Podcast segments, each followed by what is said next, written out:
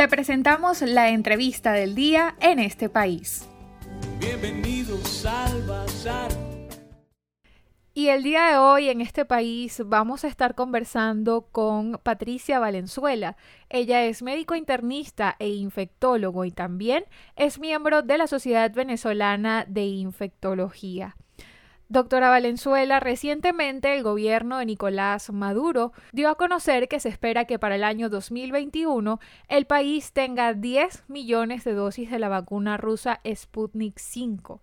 ¿Cuál sería el impacto de este hecho y sería efectivo para el país? Buenas tardes, muchísimas gracias por la invitación. Saludos a todos los que nos escuchan. Eh, muy interesante la pregunta con respecto a las últimas declaraciones del gobierno eh, venezolano con respecto a que para el 2021 eh, se esperan tener 10 millones de dosis de la vacuna rusa Sputnik 1. La verdad es que, bueno, primero em, esta vacuna pues tiene que pasar por los rigores de la supervisión y los análisis eh, em, de expertos de la Organización Mundial de la Salud, donde quede claro que el porcentaje de, de efectividad, de eficiencia, de eficacia de la vacuna es, es, es, es el que corresponde, el que... El que están, el que están declarando eh, y que efectivamente los, e, los, efectos adversos eh, son eh, principalmente no severos y que, bueno, también hay que tener claro cómo sería la distribución, cómo sería la cadena del frío y la logística para, para pues, esta vacuna.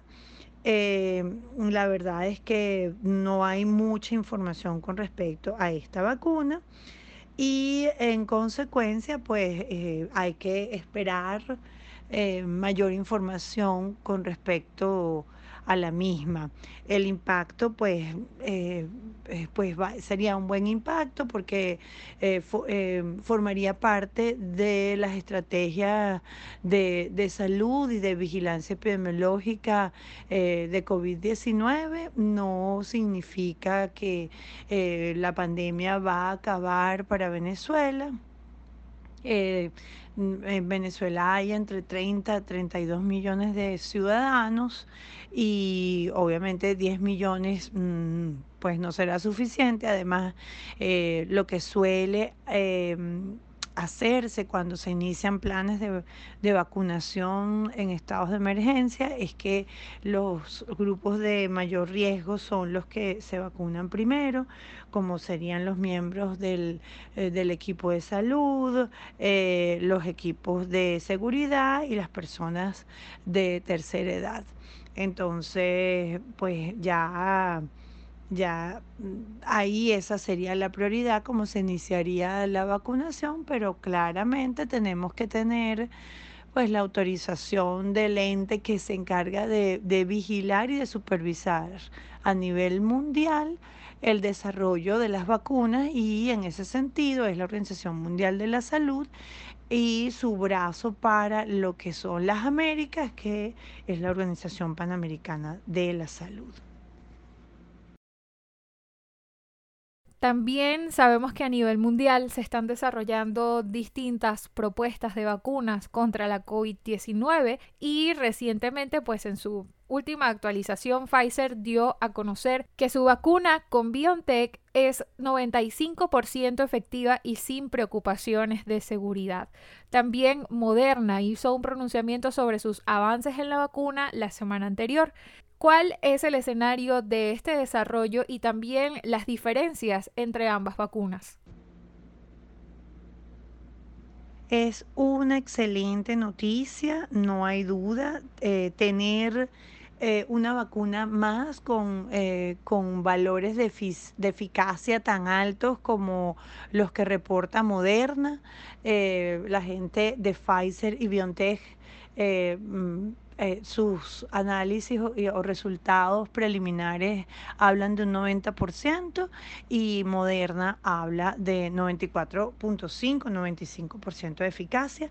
Eso es excelente. No hay reportes de efectos adversos severos que comprometan la vida de la persona y mm, definitivamente cuando nosotros estamos en, en el escenario de la pandemia, eh, pues el objetivo es vacunar a la población mundial en su totalidad en la medida de lo posible y obviamente eh, tener eh, opciones o tener más de una vacuna contra COVID-19 para prevenir COVID-19 pues obviamente es una excelente noticia y contribuye pues a tener mayor capacidad de, de producción y de vacunación. Eh, realmente son eh, vacunas que tienen un mismo principio en cuanto a su mecanismo. Son vacunas eh, a base, por decirlo de alguna manera, de ARN mensajero, es decir, ácido ribonucleico mensajero. por ende, son de ingeniería genética prácticamente y de algunas de algunas eh, eh, partes o sectores del virus que inducen o permiten desarrollar una, una gran respuesta eh, inmunológica de defensa por parte de la persona que recibe la vacuna. Y eso pues es, una excelente noticia, previene la, el desarrollo de COVID-19 a las personas cuando se han expuesto a SARS-CoV-2 y pues eso, eso definitivamente es muy, muy bueno. Esas son de las similitudes. Y cuando revisamos las diferencias, bueno, eh, ambas tienen que ser refrigeradas eh, y almacenadas a temperaturas eh, bajas. Eh, seguramente, pues aquí es donde se encuentra la diferencia más grande porque la vacuna de Pfizer y BioNTech necesita conservarse por debajo de 70 a 70, 80 grados bajo cero y esto es un desafío para la logística de traslado y mantener la cadena de frío eh, eh, eh, para la vacuna y para que no, pierda sus capacidades y sus cualidades. Y por supuesto, de los datos que tenemos recientemente de Moderna, ella, la vacuna de Moderna puede mantenerse durante los primeros seis meses eh, en, 20, en 20 grados bajo cero o eh, en una temperatura de 2 a 8 grados durante los primeros 30 días. Entonces, esto seguramente eh, facilita la logística para la distribución de la vacuna. igualmente sigue siendo un desafío mantener la, la cadena del frío, pero pues obviamente esta diferencia favorece de manera importante al grupo de Moderna, pero como les comenté previamente, el, el tener dos vacunas eh, buenas, porque ya tener 90%, 94, 95% de eficacia es excelente para cualquier vacuna. La Organización Mundial de la Salud eh, pone como requisito para, para las vacunas tener una eficacia de 50%, entonces estamos hablando que son dos buenas vacunas y que además son seguras, mm, por lo menos con los datos preliminares que han reportado, que van a ser y que seguramente esto a su vez va a permitir que se les autorice su uso en emergencia mientras, bueno, se terminan eh, de, concluir los ensayos clínicos y las observaciones y la vigilancia de, de, de, de la fase 3 y fase 4. Y le recordamos a nuestra audiencia que el día de hoy estamos conversando con Patricia Valenzuela. Ella es médico internista, infectólogo y también miembro de la Sociedad Venezolana de Infectología. Para culminar nuestra entrevista, doctora Valenzuela, fuentes oficiales pues han dado a conocer que se estaría evaluando una flexibilización permanente de la cuarentena para el mes de diciembre. A su juicio, la sociedad venezolana está lista para una apertura como esta.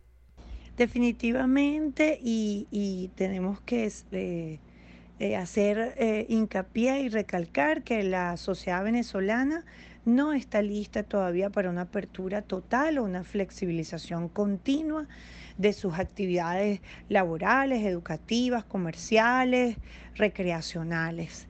Eh, vemos que tenemos, seguimos teniendo un transporte público que no está condicionado, donde eh, es difícil mantener un distanciamiento físico, una buena ventilación. Entonces, eh, realmente el tiempo de cuarentena en todos los países en el mundo ha sido utilizado para acondicionar desde el transporte público hasta sus espacios de recreación.